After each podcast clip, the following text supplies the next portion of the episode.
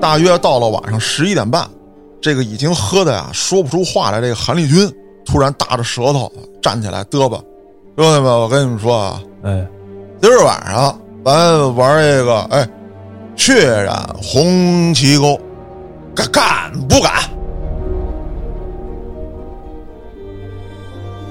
冲进来这么一大帮人，手里还拿着凶器，摘枪已经来不及了。那这位老指导员，参加过越战的老战士，就这样被刀砍、斧凿、瓶子砸、匕首捅，死在了床上。从早上五六点钟，一直到下午一点多，长达六个小时的时间里，于洪杰等人谁也没去菜窖看过一眼。但是菜窖里的这俩男的和这些女的，没有一个跑的。于洪杰给地窖里的所有的女同志，一人一支烟，一杯酒，然后自己还带头唱了首歌。这是要送啊！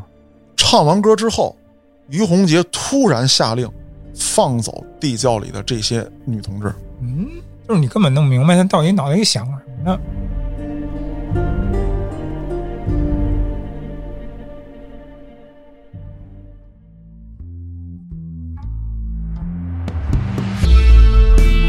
欢迎大家收听后端案内人。如果您有比较离奇的案件，愿意和我们分享，可以在微信公众号中搜索“后端组”，里面有小编的联系方式，您可以通过小编加入我们的微信群。欢迎您到群内与我们聊天互动。我是主播嘉哥，小黑黑，建叔，呃，今天这案子比较难受。对，哎，你俩都知道是什么案子？就你不知道，都傻子。对每，次就是拉我来，嗯，这期是讲吃人的吗？我操，这期不能说是吃人，但是也是一些恶魔的行径。是，今天咱要讲一讲的就是红旗沟的这个案子。嗯，这个案子在网上疯传很久了，是，咱们的这个听众呢也是强烈的要求，说让我给大家讲一讲。嗯，也比较早的案子了。对，一九八三年的事儿。嗯，说实话呢，做了这么多期案内人啊，我已经早有心理准备，而且这案子呢，我也早听说过。但是当我细致的去捋这个案件的时候呢，心情还是非常的压抑的。嗯，怎么说呢？第一啊，凶手的行为十分的残忍变态，嗯，被害人当中呢，上至八旬老翁下至小孩儿，啊，无一幸免，而且这个罪犯当中还有很多的未成年人。嗯，那咱们就具体说说这案子怎么回事儿啊？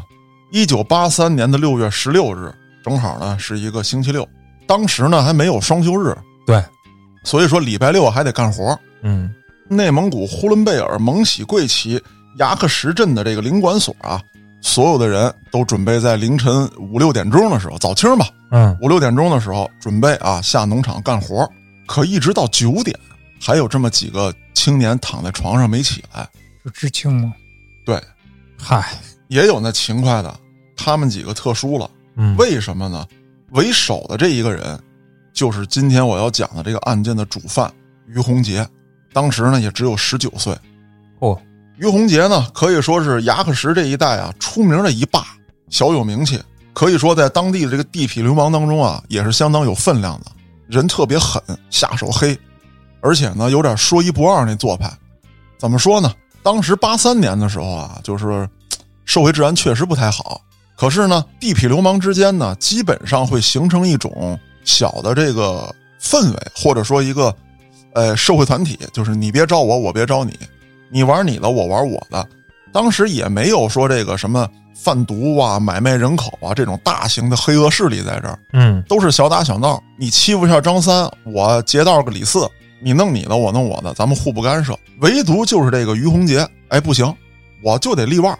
啊，人过留声，雁过留名，哪怕不留声不留名，就算是遗臭万年，也得让以后的人知道有我这么一号。好家伙，就是不能消停。哎，那咱转回头来接着说这一天发生了什么。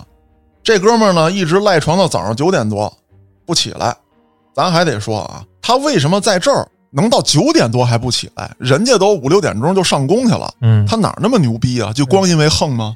人要工分儿啊，他呀是多次被这个公安机关进行过这个收审啊、拘留，可以说是劣迹斑斑。老炮儿，哎，一般人也不敢理他。老炮儿局啊，不是说他真老，哎，对，搁他这岁数就属于破罐破摔了。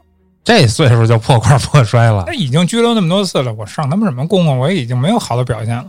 特别离奇的是什么呀？他每回啊偷盗啊打架呀，都是接受教育之后就给释放了，也没说给他真判刑或者怎么着。一九八三年的四月份，他被下派到红旗沟开始干活。当时这红旗沟的其他人啊也不怎么敢惹他，嗯，所以说，哎，造成了他现在这样，愿意起就起，愿意弄就弄，经常的在红旗沟也惹事儿。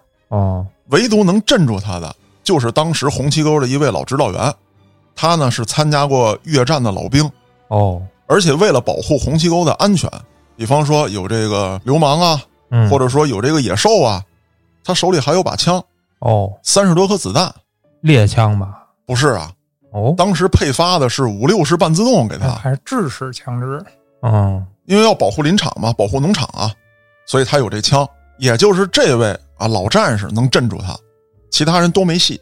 那咱接着往下说，这人啊躺到九点多，糊弄了一下宿舍的其他两个人，一个叫韩立军，一个叫杨万春。这几个人一商量啊，明天就周日了，今天啊。周六，啊，咱们比全国人民要提前三十年过一下双休。好嘛，咱们回牙克石改善一下伙食，再好好玩一玩。他们三个人当中呢，就这个于洪杰满十八岁了，十九岁嘛，嗯，超过法定年龄了。另外两个人，韩立军十八岁，这个杨万春呢才十六岁。可就是这俩孩子，也是因为什么偷盗啊、打架呀，被判过刑。尤其是杨万春，别看岁数小，进去的次数比这俩哥哥都多。哦，那这仨怎么还凑一块儿去了？没准就是因为进去过呀。我是这么猜测的，可能当时这个林场这指导员啊，觉得这仨人搁一块儿啊好管，啊，要弄就一块儿给弄了。就跟分班似的，好生分一班，差生分一班。你就不怕差生搁一块儿憋一大的？哎，说对了，嗯，这仨人还就真没憋好屁。刚才说了这十六岁的杨万春了，他虽然进去的次数多，但犯的都是小事儿。这韩立军可就不一样了，三年前，也就是一九八零年，就干了一票持刀抢劫的事儿。十五岁，哎，也是因为年龄不够，怎么说呢？当时我也不知道应该叫呃劳教啊，还是说什么少儿管制、青少年管制。当时反正有这么一套这个法律系统，看了他一年，给嗯，放出来了。要搁咱这儿可能就丰台四中了。哎，有可能啊。这仨人呢，跟任何人都没打招呼，就回了牙克石了。回家后不久，就找到了当地另外一位初中毕业之后就在家待业的小青年，叫杜晓峰。啊，小杜，小杜，这杜晓峰呢，可以说是跟于洪杰认识之后啊，就把他当做大哥，哦，也不大，也不大，小孩嘛，初中刚毕业，嗯，十六岁，青春期叛逆的，对，，经常跟着这个于洪杰混吃混喝，于洪杰在哪儿都叫上他哦啊，走，兄弟，跟我玩塞去，我带你看看社会哦，啊，就是这么一孩子，可以说也就是个酒肉朋友。嗯，这杜晓峰的家人呢，在外头上班呢，他也就从家里溜出来了。于洪杰就带着这几个兄弟到了韩立军家，从韩立军家拿了点东西呢，又到了杨万春家。因为那会儿确实生活条件不好，几个人只能说是东拼西凑，弄点吃的喝的，啊，潇洒一下。不像咱们现在了，嗯这生活这好。那可不嘛，录着节目都得喝点儿对，你说家跟你来就来吧，老拿那么多吃的，吃的是给建叔的，酒是给我的，活儿是给你的。这个老板当的啊！哎，行吧，这几位呢，就跟杨万春他们家呀喝的是东倒西歪。五迷三道，哎，就在这时候，杨万春说了：“说哥哥还有几位兄弟，我让你们看点好东西。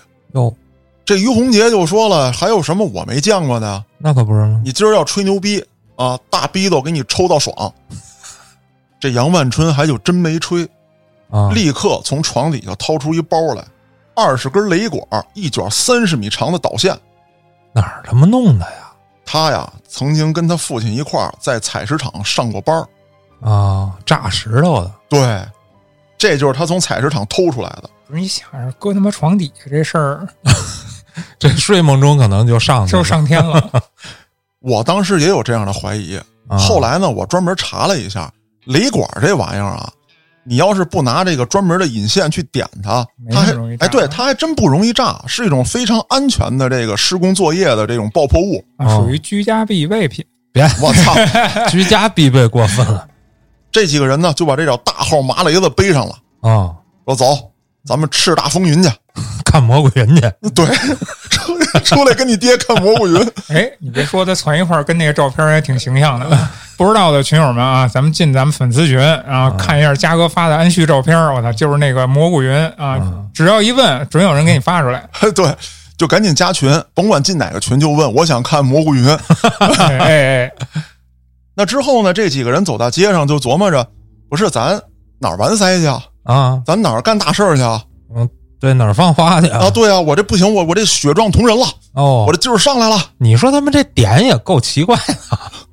你说舞厅啊什么的，啊这点没有，拿拿一堆雷管就上头了。啊！没钱，咱们吃喝个喝顿酒还得东拼西凑呢。就在这时候，他们晃晃悠悠的经过了一个商店的门口，碰上了王守礼。这又是一小痞子，哦，十六岁的时候就辍学在家，因为一次打架和于洪杰相识。从此之后呢，也是觉得于洪杰你他妈真是那个，我得跟着你混。哦，这是被打服了呀！啊，这几个人晃晃悠悠的就到了下午两三点钟了，哦，一琢磨着我这无处释放啊，大白天就放蘑菇云呢。我这拿一雷管，他想去哪儿放啊？这帮人就是血一直上头，也不知道这点东西跟哪儿安排合适。脑淤血了，快！哎，嗯拿着雷管当烟花了。嗯正好不是碰上这王守礼了吗？啊，接着喝吧。嗨嗨，几个人呢就接着跟这街上晃悠，找到一间小饭馆，点上了几个菜，要了瓶白酒。几个人吃完饭以后还是没地儿去，就琢磨着咱们再找找小伙伴吧，看谁能给提点这个建设性的意见。啊，太无聊了吧也就是厕所特无聊炸屎去。啊，诈尸，对呀、哪怕你炸个屎呢。乌鸡六兽。突然这时候于洪杰想到了，我他妈还一小弟呢。嗨，怎么着？传人啊踢足球去啊？他们要是能好好的踢个足球，这不也算是一项有益于身心健康的事儿吗？啊，没有，他们又找了一孩子，这孩子呀十五岁，上到初二就不念了，叫王玉生。这个王玉生的父母啊，就跟这几个孩子的家长啊，其实都认识，啊，也知道自己这孩子现在也管不了了，爱怎么着怎么着吧，所以一叫就给叫出来了。王玉生这孩子呢，最小十五岁，也不知道几位大哥要干嘛，反正大哥叫我，我有面儿哎，我就跟大哥玩就完了。嗯，大哥说去哪儿我去哪儿，这人还没招呼完，我操！随后他们几个人啊，就跟着这杜晓峰，打算去杜晓峰工作的这个砖厂。嗯他们就在路上碰上了十七岁的李亮明，还有张光祖，这俩人啊，正好准备去看电影，跟这个于洪杰正走一对脸儿。哦，其实这哥俩啊，不太愿意搭理这于洪杰，这是一独立的二人组哎，人家俩人可能来个小舞厅啊，看个电影啊，啊。撩个小妹儿，人家走这一套的。啊，玩的不一样。哎，但是怕于洪杰，嗯，于洪杰远处一喊：“啊，你二人来在近前嘿，是的哥，啊！”人俩人去了。今天给足你们面子啊，让你们跟我们这帮兄弟一块玩会儿。你心里是不是特别美滋滋？荣幸之至是大哥，对啊。然后心里妈卖皮，我思考了一下这逻辑啊，它合理。你看，今天应该是一个工作日，能他妈在街上游荡的，必定都不是好孩子。嗯，哎，你还真说对了。杜晓峰说：“哎，哥哥，我这儿还有点小伙伴呢。干马架去吗？今天他们要是说打一架啊，也就打了，释放一下这个无处安逸的青春，嗯，也无所谓。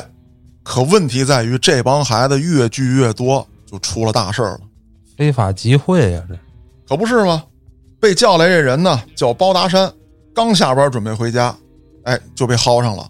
心里虽然不乐意啊，但是说呢，他怕这个于洪杰、韩立军还有杨万春这几个人，又不敢说不去，拉上就拉上吧，还能怎么的，对吧？无非就是可能你们惹点事儿，砸个这儿打个那儿，那到时候派出所骂我一顿，我再出来呗。嗯，想的倒简单，这几个人一直逛悠到晚上十点，我操，腿儿都细了，大哥，确实是压马路。还背着雷管儿啊，琢磨着没地儿去，那咱接着回这个红旗沟吧，到我的地盘上看一看。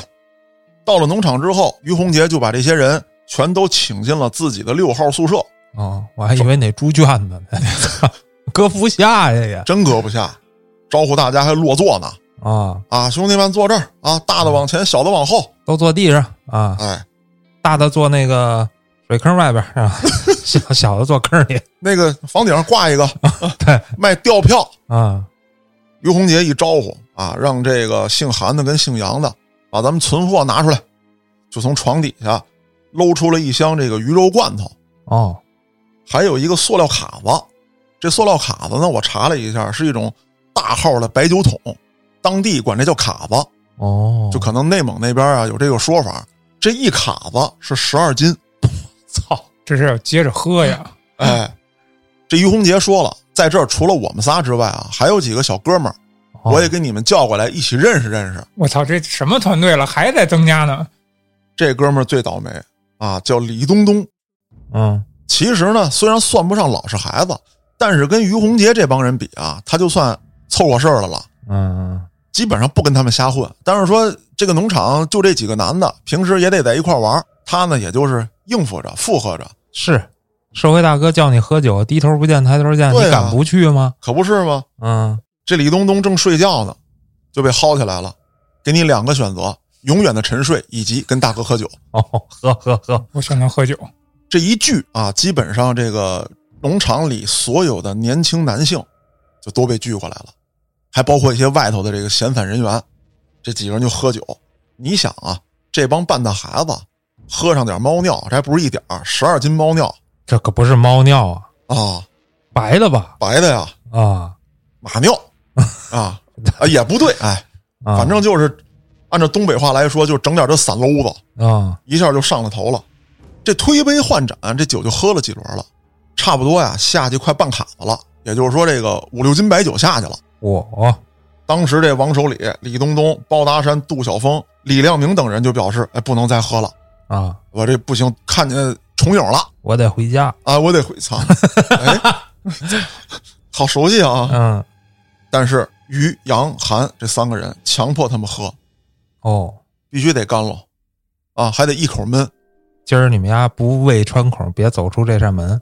你必须胃穿孔，嗯，有两种胃穿孔的方式，一种是酒把你胃穿孔，一种是我给你胃穿孔。哎，嗯嗯，你喝酒那个呢是在里面穿了，我这个呢是从外面穿到里面，啊，你透心凉 我还是里边穿吧。啊，心飞扬。啊，嗨，这几个孩子没办法，就接着喝，可以说呀，吐的就是说地上没下脚地儿了，我操，哎呦不，能挪个地儿吐吗？咱借一步说话。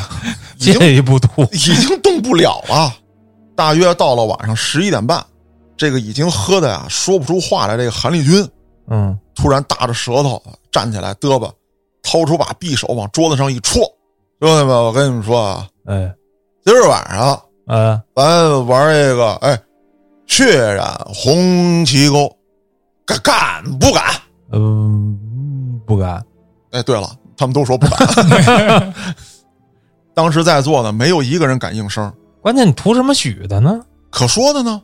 而且这事儿还不是说那个雁过留声，人过留名的于洪杰提出来的。嗯，于洪杰听到这话之后，也觉得有点突然。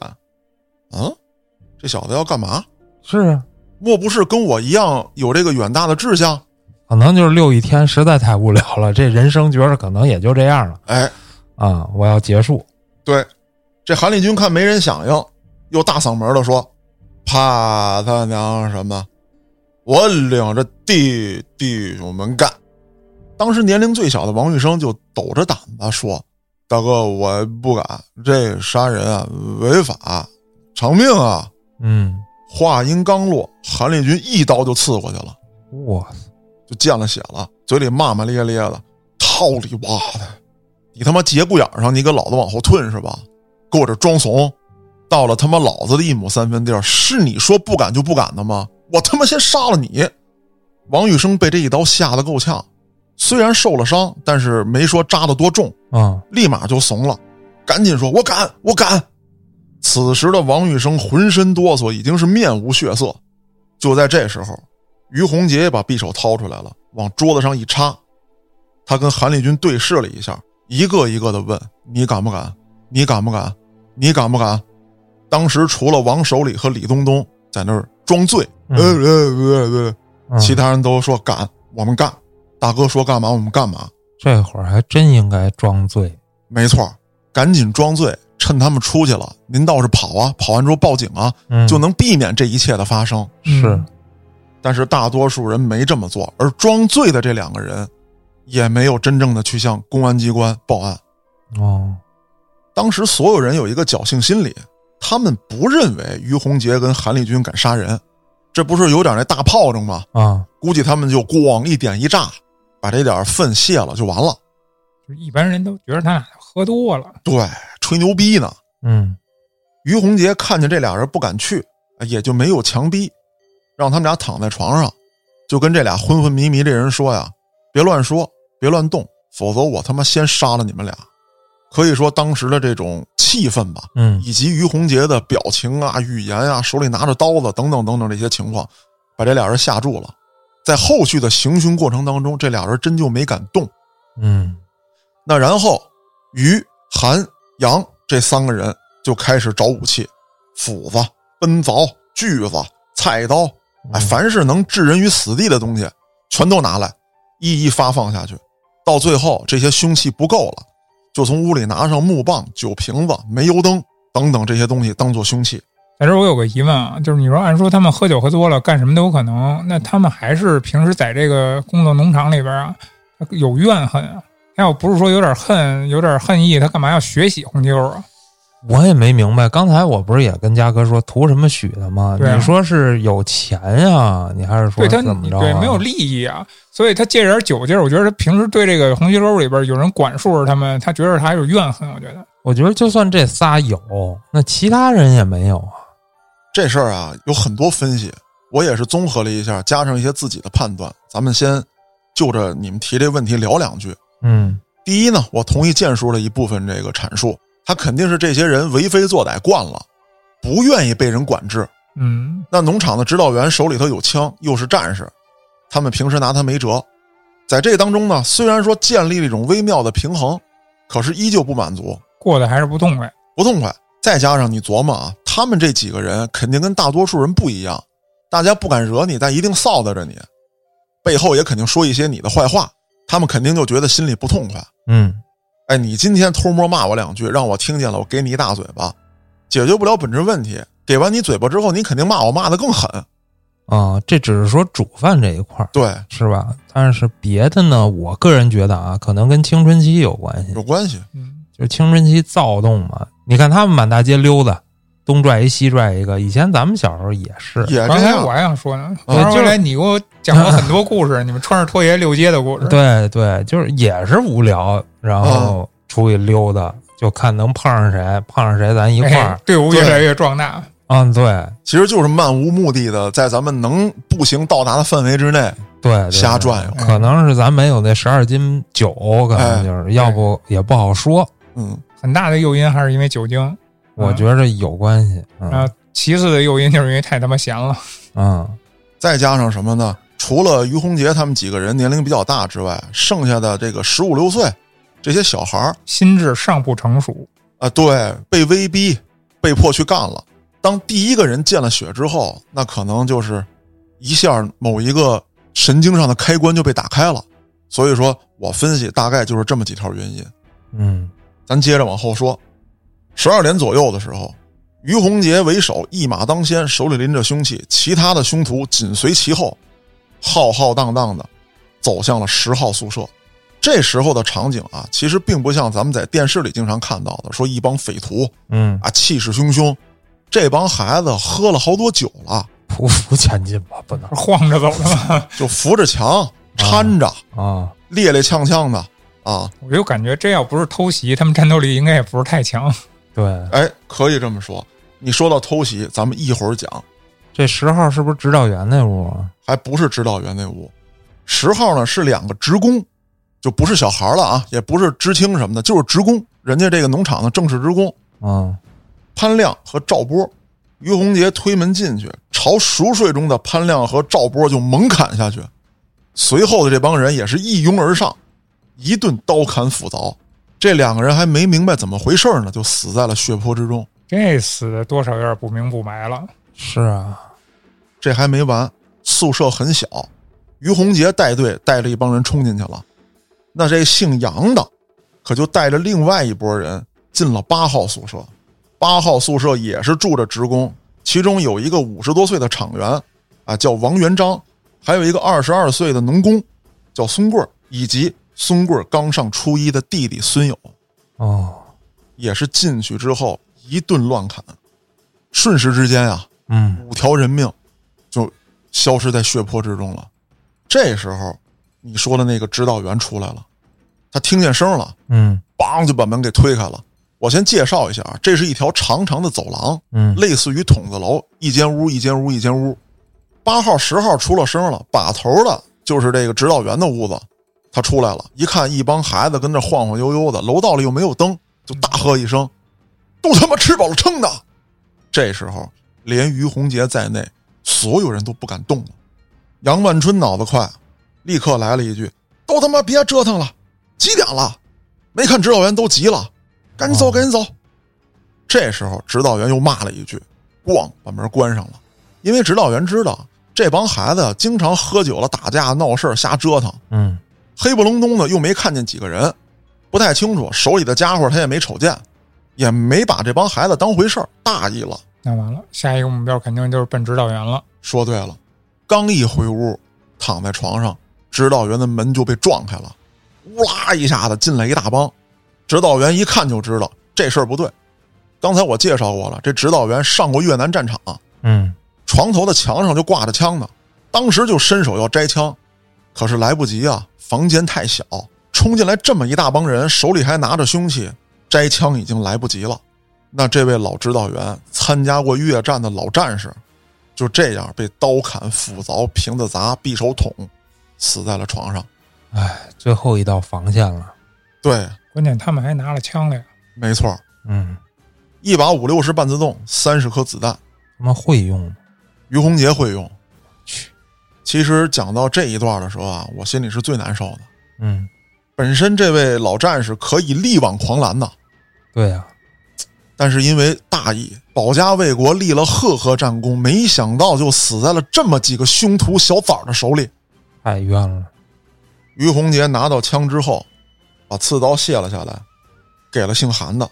前后不到十分钟的时间，于洪杰已经把整个这个农场当中的男性全杀光了。这时候，于洪杰想起来还有两个男的没在楼里，哦俩厨子。哦，因为第二天是礼拜天，要给大家改善伙食。头天晚上呢，就弄了点肉给大家炖上了。这俩厨子呢，就一边看着火，一边跟这个灶房就睡着觉。当然了，也是怕别人偷吃，嗯，尤其是防着像于洪杰他们这号的。没错。有时候于洪杰为了抢口吃的呀，他不光是偷，他还愣抢呢。嗯跟这俩厨子打架也不是一两回了。俩厨子为了防着他，除了把火房的这个小院的院门锁好之外，里面的门还拿大木头杠子给顶上了。哎，那完了，早有矛盾了。嗯那咱们说于洪杰是怎么干的？让杨万春过去，啪啪啪一砸门，里头这厨子醒了，说谁呀？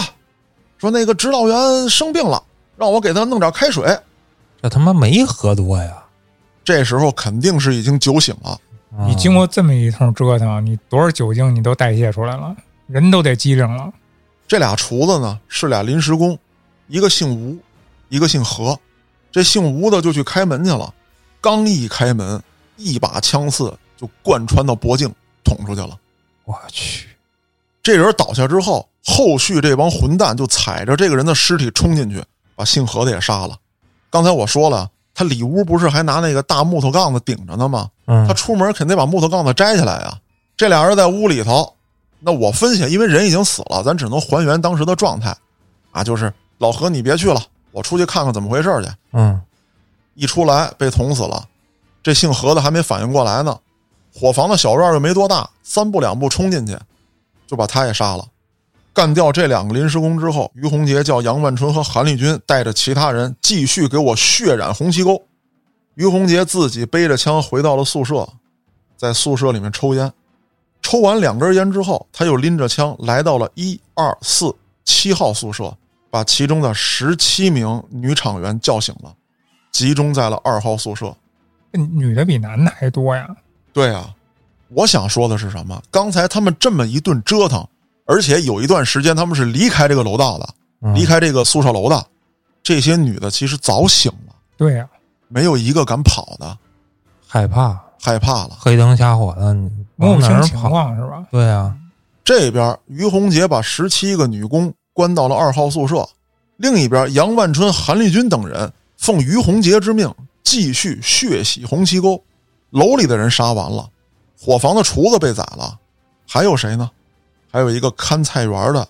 这小菜园啊，不在他们宿舍区内，离了有段距离，一共就七八平米的这么一个小木板屋，连个门都没有，挂了一个塑料帘子，里面住的呢是鲁文才。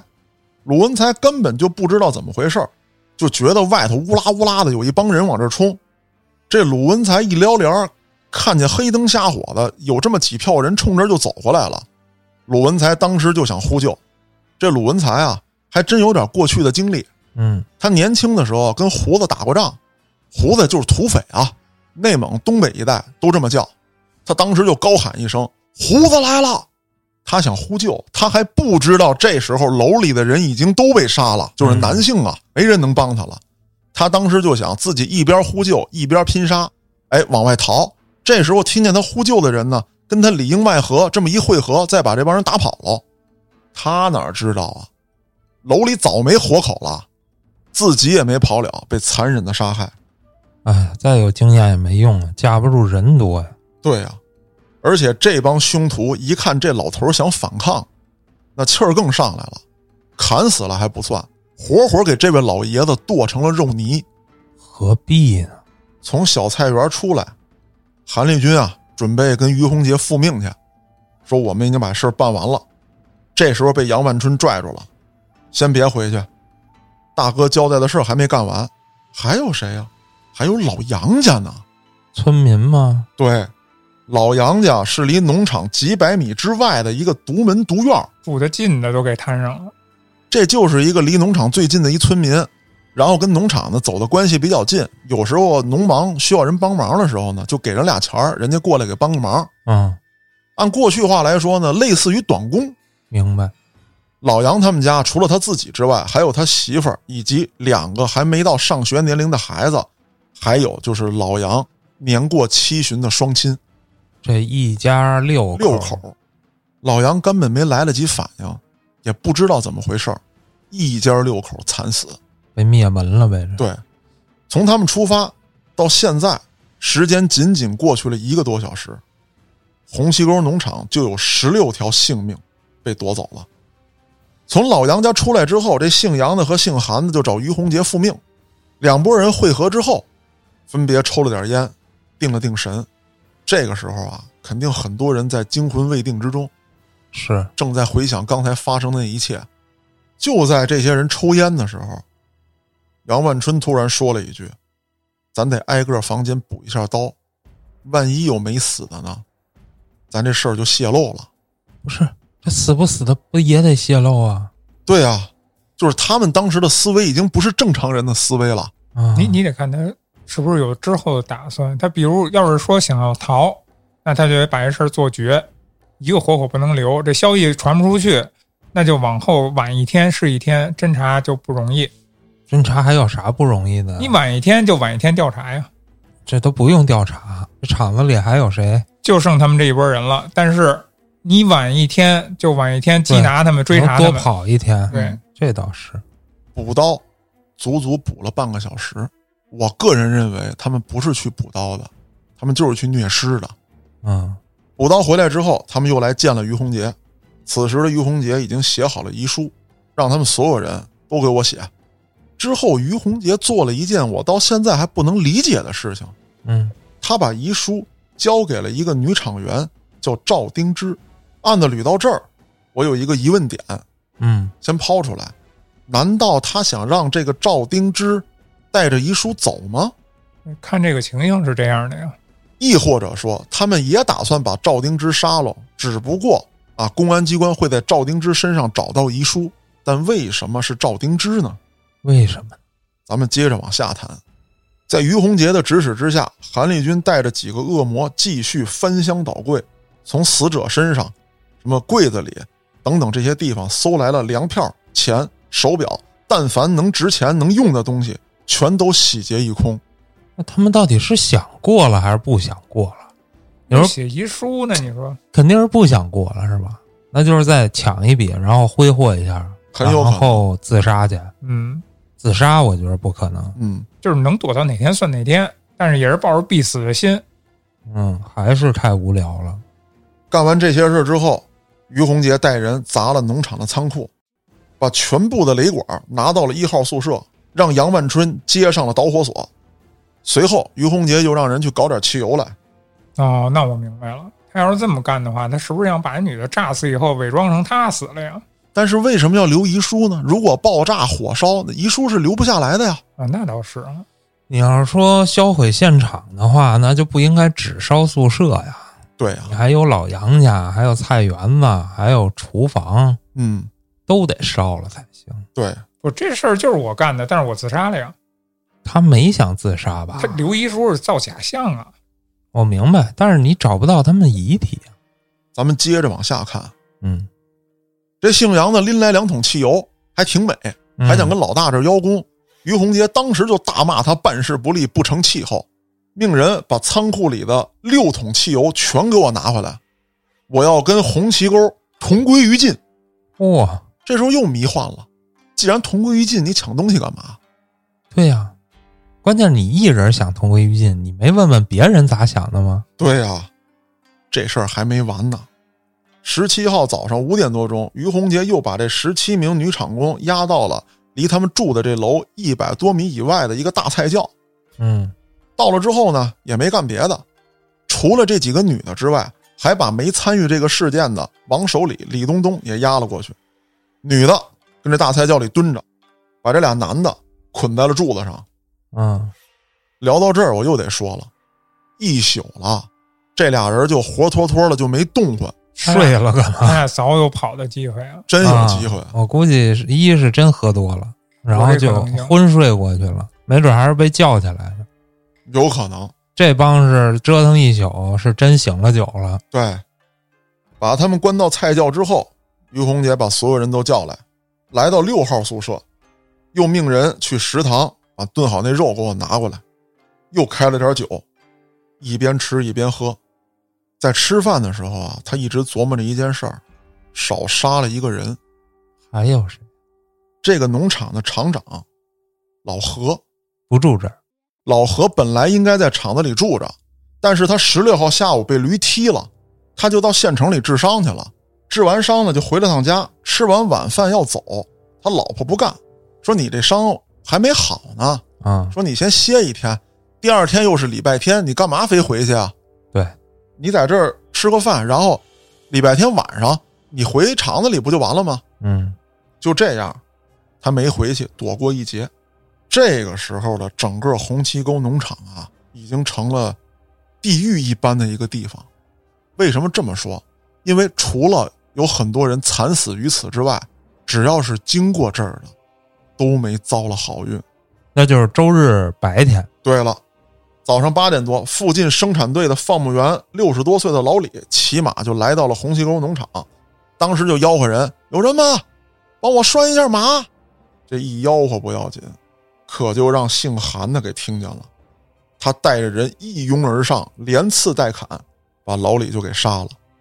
到了中午十一点多，别的生产队的社员卢铁成、刘占山、于红利，哎，三个人，这都是大小伙子呀，嗯二十七八，开着一个手扶拖拉机，来到这个农场借点柴油。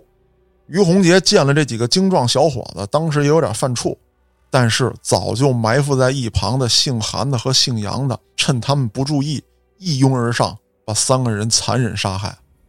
从早上五六点钟，一直到下午一点多，长达六个小时的时间里，于洪杰等人谁也没去菜窖看过一眼。哦，但是菜窖里的这俩男的和这些女的，没有一个跑的，我操！按理说这些女的被绑了吗？没被绑啊！对呀、你们可以给那俩男的，先解开呀、然后策划一下。对啊，主要当时你得看他们心态啊，他们到现在还弄不清楚到底发生什么了呢。他们按理说从宿舍出来的时候，有啊没有目睹这个案发现场？我觉得不用目睹，他们也都知道发生什么了。你想啊，这一票凶徒砍完人，那可能身上干干净净吗？血，对，浑身血骨丝撩的，拿着凶器，这不用再去看现场了。那就是被吓着了。下午一点多钟的时候，于洪杰、韩立军、杨万春三个人坐在一起商量如何处理关押在菜窖的十七名女青年。韩立军当时就说了：“把有仇的和咱们不太对付的都杀了，剩下的呀不行就给放了吧。忘了，”哎，杨万春也说这句话了：“放了，凭他妈什么呀？你都杀这么多了，连他妈两岁的孩子都给杀了，更别说他们了。事情到了这份儿上，反正谁也没好果子吃，杀一个也是死，杀两个也是死。于洪杰在一旁听他们俩说话的时候，没有搭腔，一个劲儿的在抽烟。这时候，杜晓峰和张光祖找到于洪杰，非常胆怯的跟于洪杰说：“呃，我得下山，我回家，然后我这个干活，要不家里人找我，或者说单位找我，容易出事儿。”你做梦呢？还是太年轻，弄不清楚现在这个情况。嗯，这时候，于洪杰假装同意，叫韩立军给了他们俩一人十来块钱。杜晓峰和张光祖正拿着钱转身离去的时候，于洪杰把枪端了起来。第一枪，于洪杰没打着，这俩人也就不敢再跑了，嗯，跪在地上求饶。其实这个时候，我又在想，他们俩应该没走出几步去，嗯，于洪杰就掏枪了，一把步枪，这么近的距离之内没打中，证明于洪杰顶多是会搂扳机、会上膛，他枪法可不怎么样。你们俩夺门而出，跑远了，他更打不着。我那可说不准，子弹又不长眼睛，就搁你屁股后头拿枪崩你，你敢跑？不是，就是是有一把枪对着你的那个恐惧的那个压迫感，啊这个东西咱没面临过，咱确实不知道有多恐怖。是，嗯，这话我认。我只是当时分析，这么近你都打不着，跑远了你应该更打不着不，他们能追上啊？啊。对，咱就不说拿枪崩吧，我拿刀追着你砍你也受不了啊！这倒是。就明显哦，我知道大哥不想让我走了，嗯，要不我过来问干嘛？我直接跑不就完了吗？其实他俩还不如直接跑呢。真是，嗯，在其他人的劝说之下，于洪杰饶过了他们俩，但也立下规矩，这事儿咱们一起办的，谁也不许给我单独走。这时候，于洪杰又干了一件让我觉得特别迷幻的事情他已经迷幻一晚上了，啊！我不意外了。这件事更迷幻。他刚拿枪要崩这个杜晓峰和张光祖，他随后又做了一决定，让杜晓峰和张光祖拿着枪到路口把守去。哎呦，这俩就可以走了，直接。啊想走走，想反杀反杀，选择权在他们手里。杜晓峰抱着枪，跟张光祖俩人像个泥胎似的坐在屋里。这时候已经吓破胆了。那于洪杰也没搭理这俩人，带着另外几个人去了菜窖。这俩人在屋里头抽了根烟，突然反应过来，俩人谁也没对台词儿，谁也没跟谁商量，扔下枪，骑着马就跑了。杜晓峰二人逃跑，于洪杰并不知道。他带着众人来到了菜窖，打开大门，一本正经的对里面的女厂工女知青发表了一套这个慷慨激昂的演讲，说：“啊列位啊，姐姐们、妹妹们，实不相瞒啊，咱们都是知青，都是工人家的孩子，可以说是同命相连。刚才我们干了一件大事儿，但与你们无关。我于洪杰从来不伤害女人，现在开始我点名儿，点到的留下，没被点到的出去。走吗？他可没说哦，出去是干嘛，跟我到宿舍研究点事儿。明白了。说完之后，于洪杰点了三名女厂员，杨万春点了三个，韩立军点了两个，那没被点名的就全都顺顺溜溜的跟着于洪杰出了菜窖。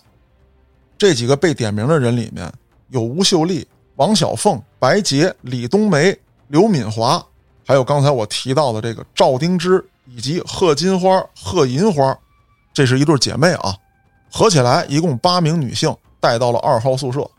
哎，那数不对呀，嘉哥，他们点啊八个留下，嗯。你说又跟他们走了八个，嗯，还差一个呢？差一个，差的这个人叫杜鹃红，为什么？嗯就因为刚才他没吱声，啊，就是没点他，他应该跟着走，对不对？但是他也没走，哎。他们也没注意。哎，就因为这个女孩聪明的反抗了那么一小下这也不叫反抗呗，可以说吧，就是啊，我没顺从你，当时就是说没被吓傻，可能是真傻了，反正。也也有可能吧。要不就是抖了个小机灵。那把这几个人带走之后，二十二岁的吴秀丽一进二号宿舍就感觉到死亡来临。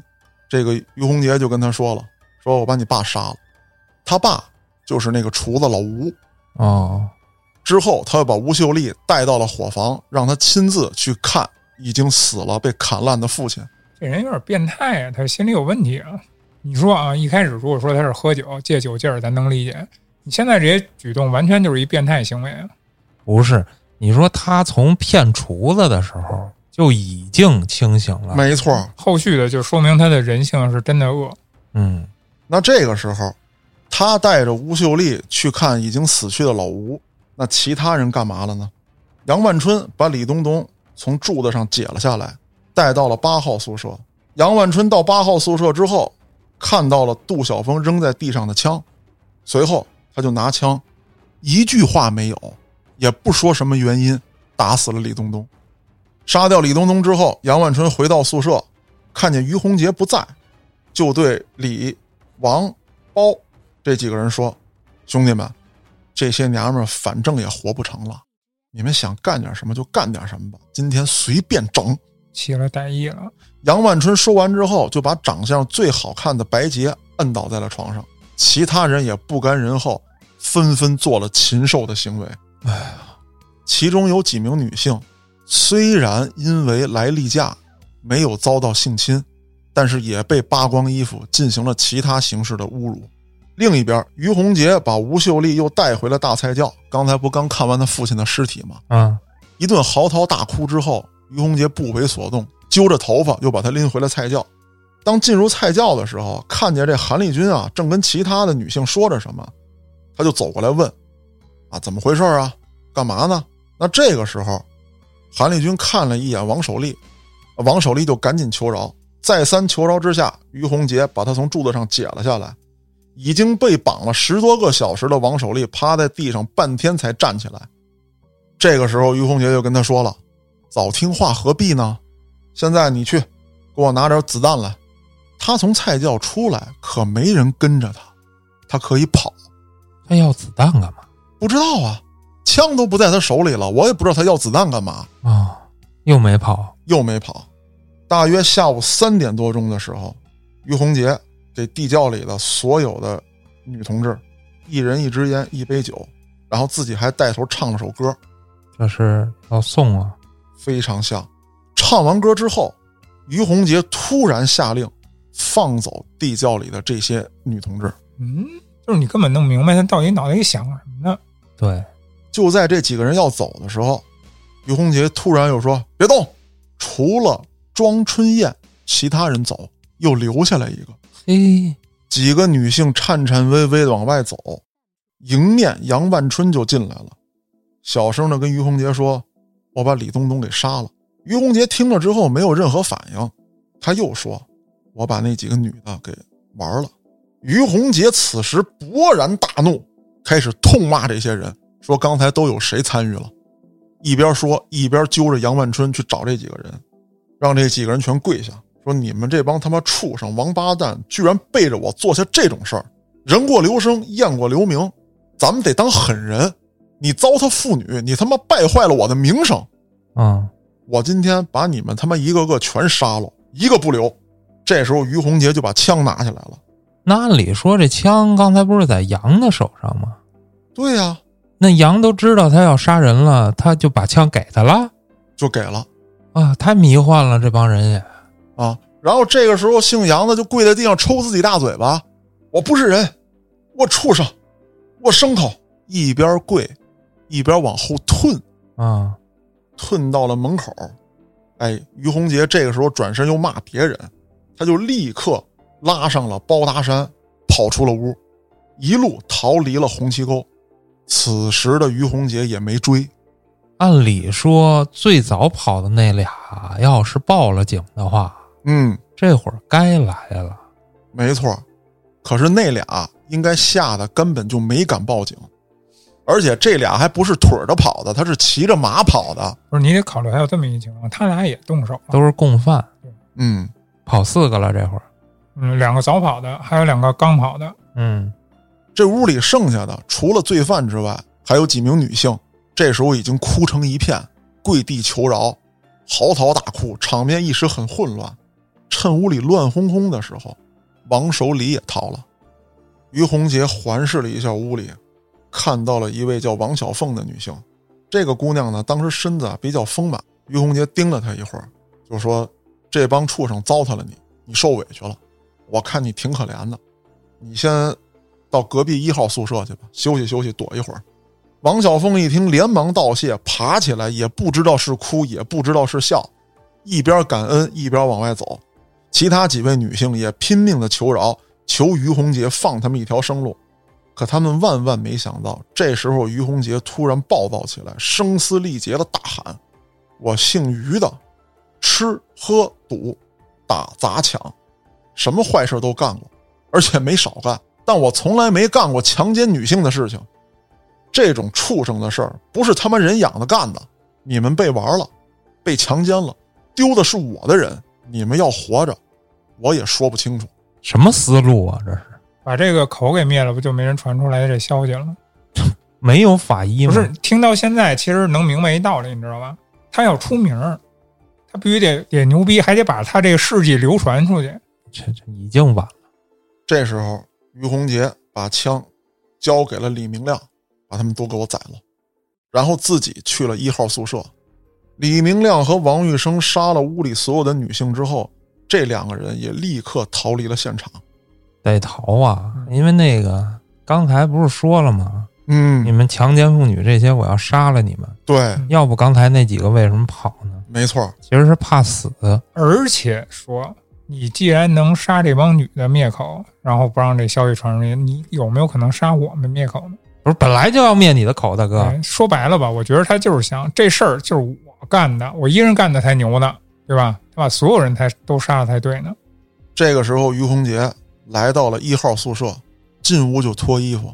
王小凤此时已经万念俱灰，知道于洪杰要干什么了。糟蹋完王小凤之后，已经是下午三点。于洪杰又把王小凤带回了大菜窖。此时，韩立军和庄春燕还待在那里。于洪杰和韩立军商量了几句，并放走了惊魂未定的王小凤和庄春燕。不是这说话跟放屁似的呀！对啊，我他妈最恨他妈强奸女性的，转头给人王小凤强奸了。图什么呀？可能就是想死之前啊、别留遗憾。于洪杰和韩立军此时已经完全的清醒过来，不能说清醒，冷静下来了。他们明白要等待他们的是什么。俩人一言不发来到了一号宿舍，把汽油倒在了地上，剩下的就开始四处乱泼。随后，韩立军引爆了炸药，韩立军被当场炸死，于洪杰没死，被汽油烧成了重伤。吴丽秀等几名女厂员被释放之后，只是默默的走，走着走着，也不知道谁第一个跑起来，其他的姑娘就跟着狂奔。下午四点多钟的时候，公安机关才从逃生的女厂员嘴中得知了红旗沟大案。当地警方出动了大批警力，可来的时候已经一切都于事无补了。还得抓人啊！对，下面就是抓人的活动。身负重伤的于洪杰被当场抓获。下午四点五十分，李明亮和王守礼在家中被捕。五点二十分，包达山、张光祖在牙克石火车站被捕。杨万春在火车上碰到了杜晓峰和王玉生，带着他们俩逃到了河北省的一个亲戚家里。杨万春的亲戚对杨万春带来几个外人也感到很突然，但是没多想，在杨万春的要求之下，啊，又把他们几个领到了地里收麦子。其实他们逃窜的动向呢，当地警方已经掌握了，而且已经跟河北警方取得了联系。在周密的布置之后，杨万春、杜晓峰、王玉生刚进麦地不久，被早就准备好的当地民警包围。杨万春见势不妙，连忙从麦地中爬出，捡了一顶草帽，扛了一把锄头，混在农民当中躲过了搜捕。杜晓峰和王玉生当时就被抓住了。天黑时分，杨万春来到几十公里外的一个小代销点儿。杨万春是又渴又饿，买了点面包、饼干，进行充饥。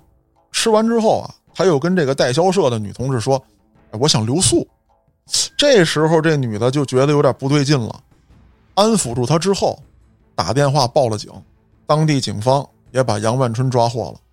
至此，震惊全国的“六幺六”大案告破。这案其实没什么可破的，而且我觉得这几个人也没什么难抓的，因为都是小孩儿嘛。没错他，不是真的悍匪嗯，啊，他也不是什么黑帮。所以说这一集我既不打算把它放到悍匪系列里面，也不想放到这个黑恶势力里面，这就是一群狂徒，一群魔鬼。嗯，而且我觉得这个还原的这故事里边，肯定还是有很多东西不准确。对，嗯，不管是当时还处于比如说喝多的状态的人的回忆，嗯，还是说当时吓破胆儿的人的回忆，没错，我觉得多少都会有出入，所以才导致了这么多迷幻的段落。哎，对对对，我觉得肯定当时会有合理的一个解释，没错，只不过现在可能他们也回忆不起来。对。啊，咱们也调查不到了。啊、对网上呢有很多人，包括一些咱们做播客的同行，也对这个事件呢进行过这个所谓的还原，把它合理化，有很多不同的说法。我在这儿呢，其实不想效仿了。我觉得每一个人在听到这个案件的时候呢，都会有自己的一套还原过程。也希望所有的听众把大家想表达的打到评论区里面，或者加入我们的微信群，在群内与我们聊天互动。我是主播嘉哥，咱们下个案子再见。